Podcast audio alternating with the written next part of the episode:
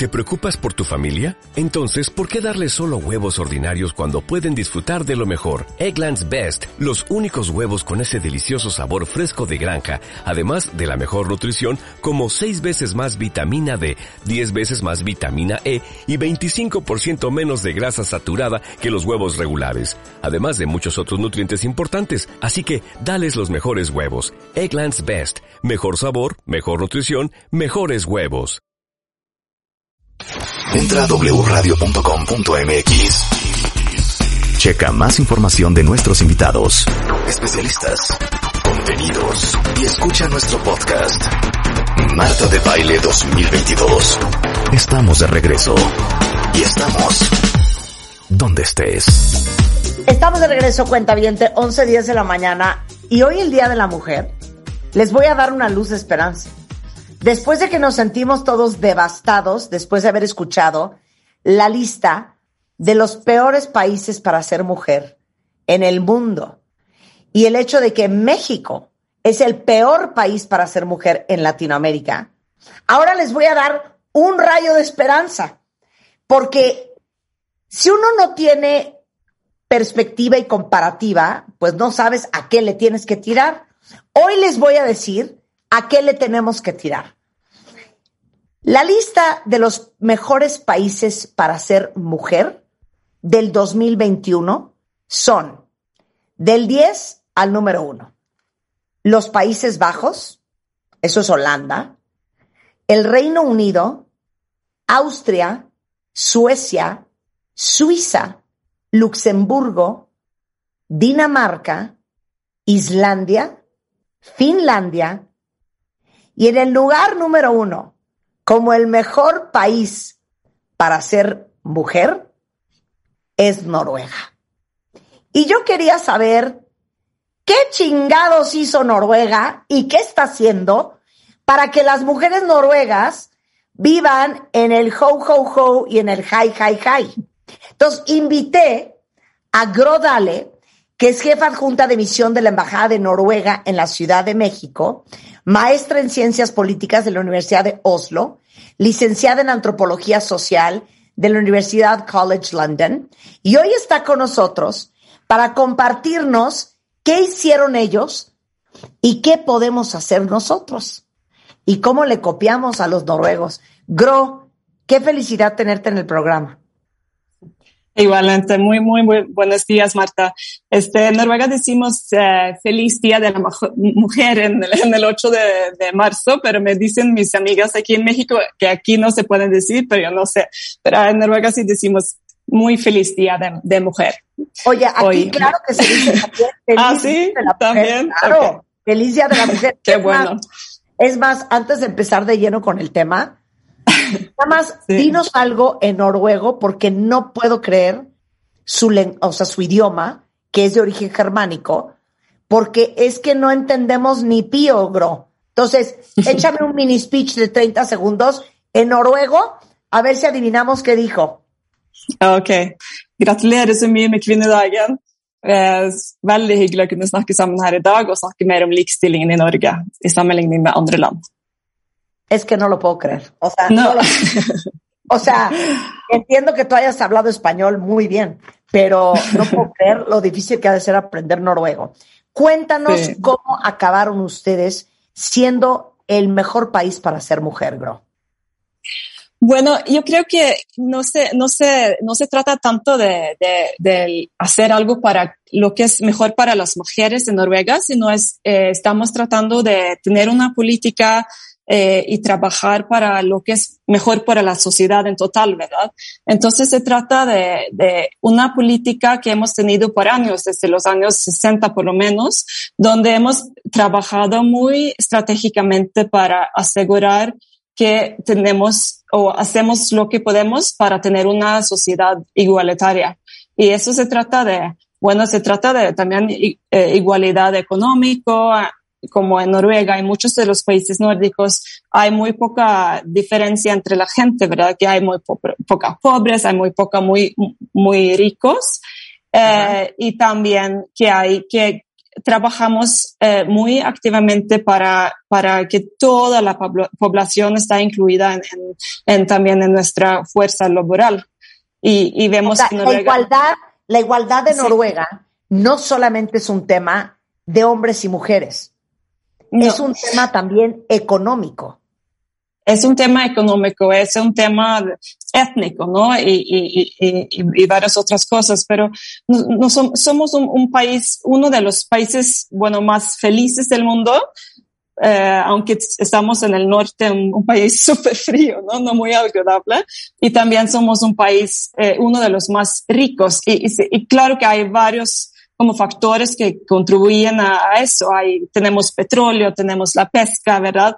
Pero lo que dicen los económicos es que lo más importante de todo es que hemos podido incluir a toda nuestra población en nuestras fuerzas laborales.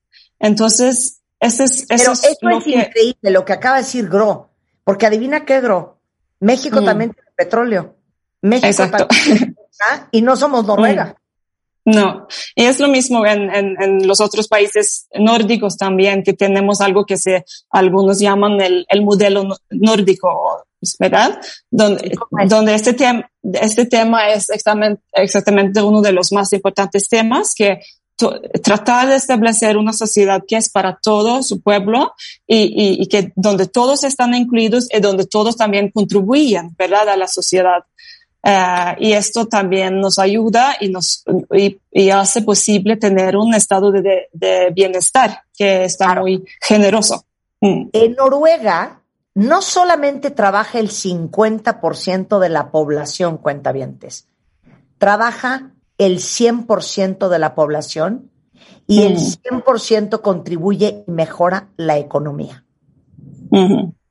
Y eso sí es, es, muy importante para la economía, ¿verdad? De un país. Si, si tienes, si puedes eh, doblear tu, la, eh, el porcentaje que trabaja y todavía tenemos cosas que tenemos que trabajar, así que hay, todavía hay más mujeres que no trabajan 100%, pero estamos como, este, este, todo eso, esto se ha mejorado los últimos años desde los 60, poco a poco mejor y mejor, y vemos también este, eh, las consecuencias en, nuestra economía. Oye, en, en el 81, o sea, vean lo avanzados que están. En el 81 tuvieron la primera ministra mujer que era Gro Harlem Brundtland. Yo me acuerdo de esa historia. Y la regla que tienen en Noruega es que por lo menos la mitad de las ministras del gobierno tienen que ser mujeres.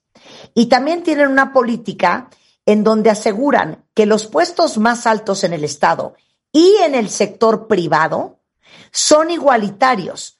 Así que hay más o menos 50% de mujeres también en todos los puestos más altos de la sociedad. Esta política estratégica para asegurar la participación de las mujeres en todos los niveles, ¿cómo es? ¿Cómo la hicieron?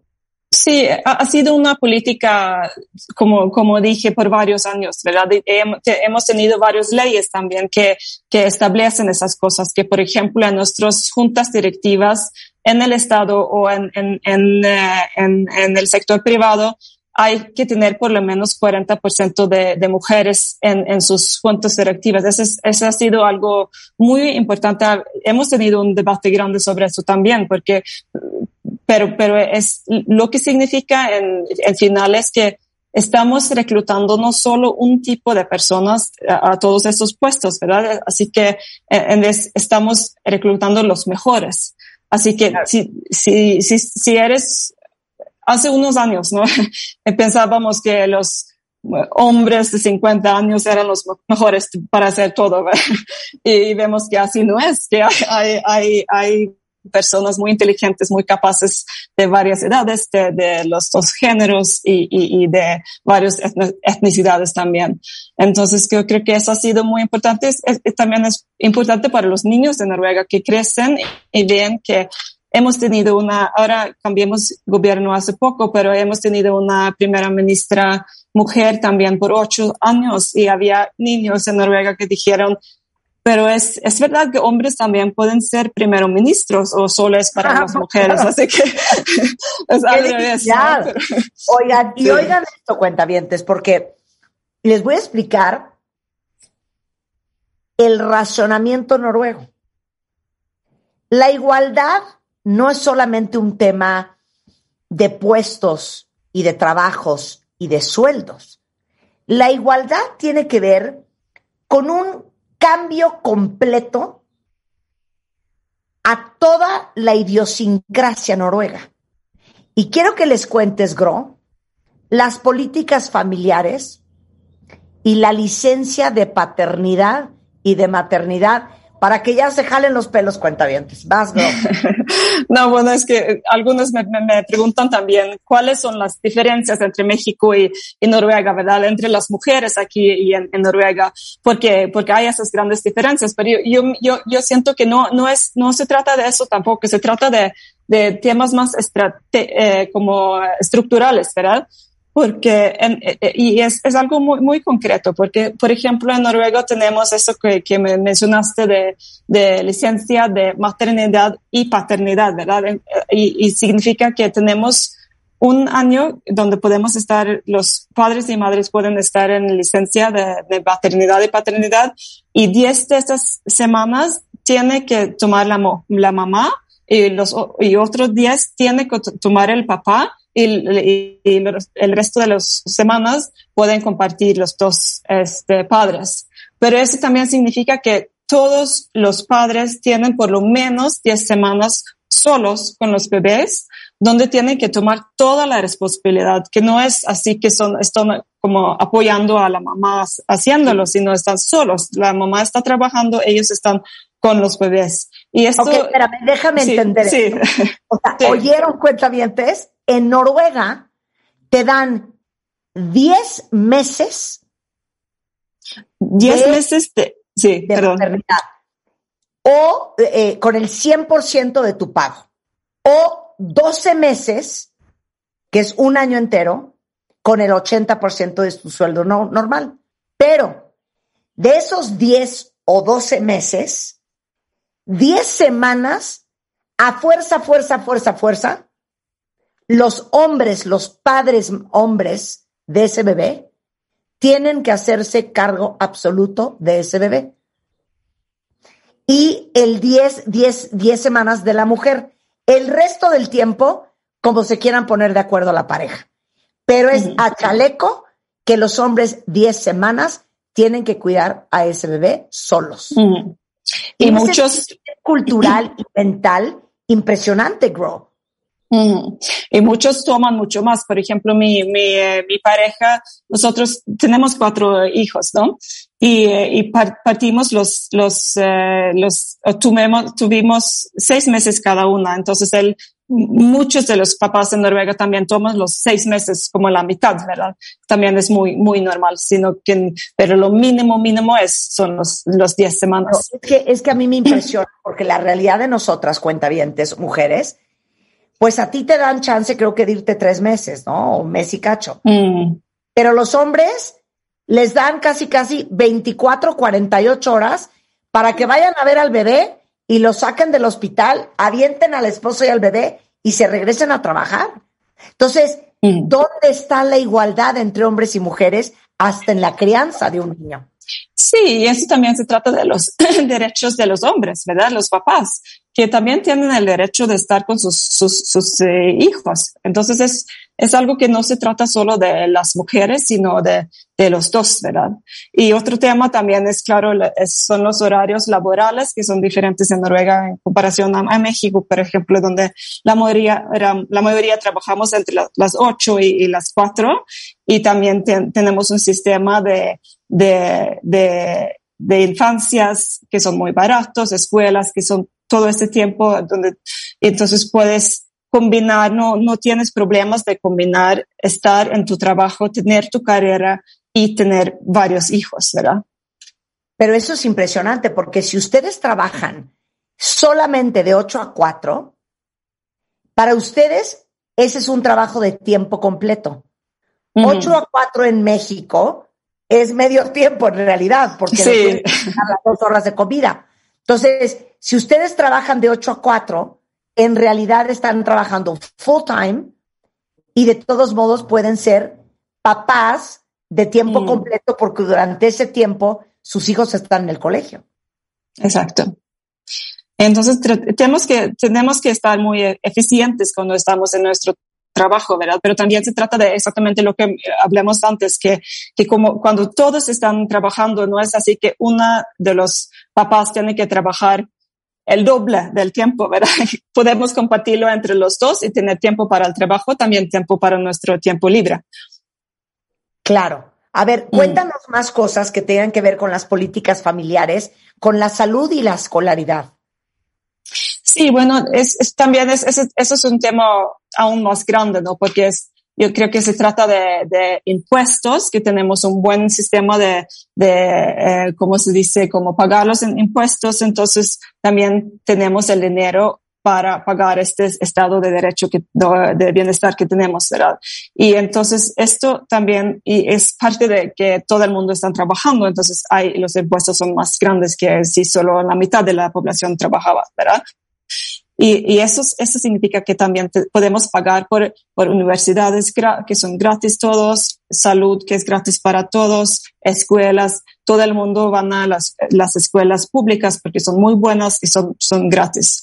Eso también, también ayuda y hace que no, es, no, no cuesta mucho tener muchos hijos. Claro, a ver, te voy a hacer una pregunta.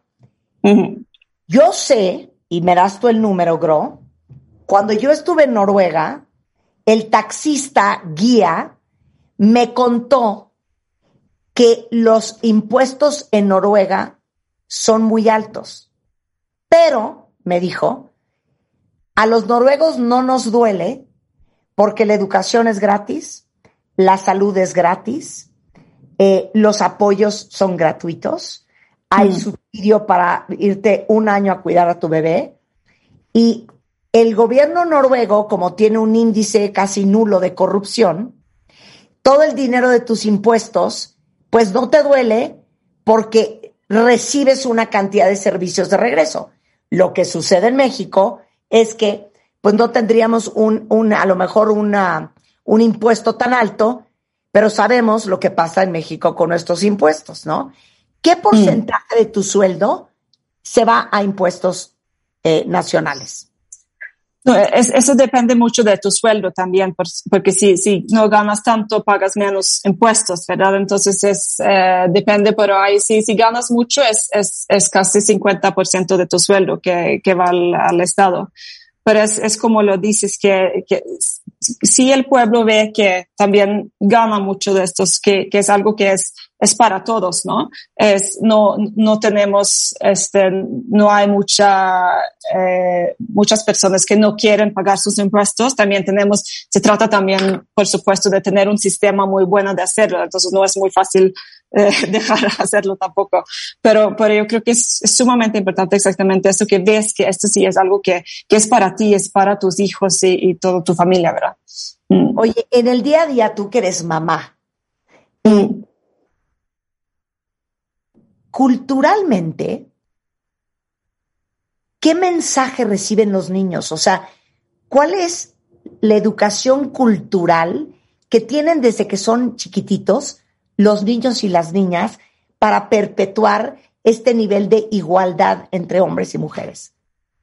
Yo creo que no se trata tanto de dar algún mensaje, sino es que ellos ven que sus papás están con ellos, ¿verdad? Ellos ven que sus mamás también están trabajando, que también están ganando dinero y son, son como, tienen esta libertad de hacer lo que quieran, ¿verdad? Entonces, yo creo que es, y, y ven en todos, eh, en nuestra sociedad de que no, no, no hay cosas que solo los hombres pueden hacer, no hay cosas que solo son para las mujeres, sino que todos para, para todos. Y, y ven que, que en todos los puestos en la sociedad hay mujeres, por supuesto, y, y yo creo que es, es más de ver, ver en realidad cómo, cómo está todos, todo esto, este tema. Eh, y que, eh, sí. Um, Sí, me dicen explico. aquí, no, pues vamos a vivir a Noruega, dice aquí Annie Chem. Emigremos a Noruega, dice. Oye, ahora, otra cosa. algo bien importante. En Noruega, eh, en realidad ya no es tanto un tema ser mujer.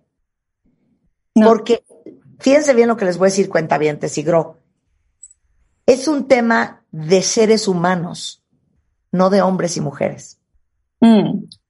Yo creo que es, es, un tema, es, es, muy importante eso, que no, no, se trata tanto de, no, estamos como beyond eh, género, eh, género, así que todavía hay temas que trabajamos en Noruega, por supuesto, todavía hay diferencias entre los sueldos eh, de mujeres y hombres, así estadísticamente. También hay, hay como más hombres todavía en, en, los puestos más altos. Entonces, también en Noruega tenemos varios temas de trabajar, ¿verdad? También es un, eh, no, no es así que todo está perfecto, pero creo que hemos, por, por muchos años hemos trabajado de este tema. Entonces, estamos en comparación a muchos otros países, estamos en, un, como un, un, otro nivel, ¿no? Pero, pero yo decía, sí. decía yo que en México, tenemos una de las brechas de género más grandes a nivel mundial, que es el 75.4%. Mm. Hay diferencia entre los sueldos entre hombres y mujeres que están haciendo exactamente lo mismo en Noruega. Sí, vemos, vemos diferencias todavía, pero cada año vemos que están más y más cerca, ¿verdad? Están como cercándose mucho. No me recuerdo exactamente los números, pero desde los años 50 más o menos estamos en el, en el camino, ¿no? Para, para estar más, más eh, iguales, pero todavía es, es, un tema que, tema que, que luchamos en Noruega también, pero, pero en, en comparación a otros países estamos en los que son más iguales en este tema también. Eh, y, y, yo creo que se trata de, de, varios temas, por ejemplo, también ese tema de violencia, ¿no? De feminicidios, de que es un tema súper importante aquí en México.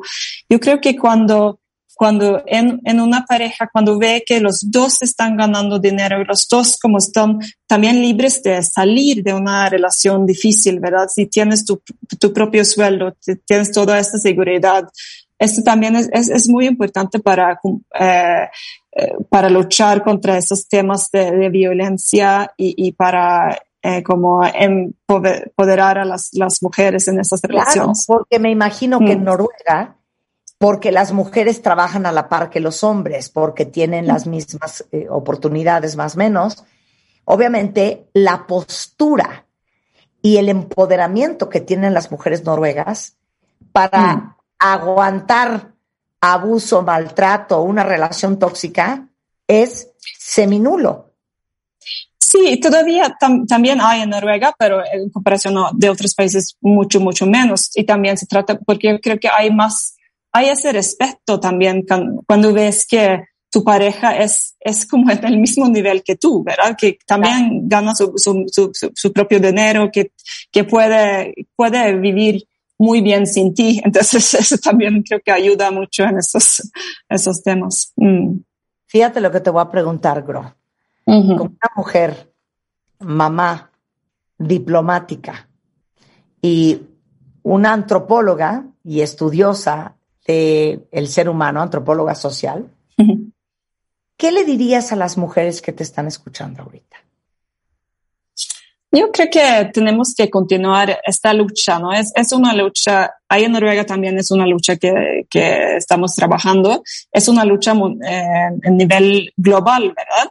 Y, y también aquí, aquí en México. Y hay que, hay que trabajar así con los, los temas más estructurales, no, no es así una lucha en, contra los hombres, no es entre mujer y hombre, sino es una lucha para lo mejor para la sociedad.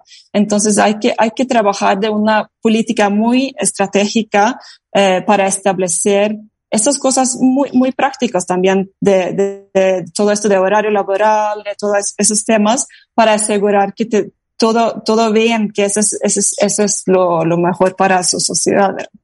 Ok, mm. eso fue politically speaking. Sí. As a woman, as a woman. Que le como mujer. No, yo, yo no sé, es, es, como dijiste antes, que, que no, yo no me siento tanto, de, de, ser mujer no es tan importante de mi, mi identidad, ¿verdad? Pero yo creo que somos iguales todos, tenemos los, pues, todos los mismos posibilidades si, si la sociedad nos dejan tenerlo. Y, y, bueno, no, que, que, que, que somos buenos, eh, ¿cómo se dicen? Em, eh, representantes o para nuestros hijos, ¿no? Que ellos, nuestros hijos pueden ver que, que, que somos los, los, las mujeres que queremos que ellos, ellos también son. Claro, me fascina.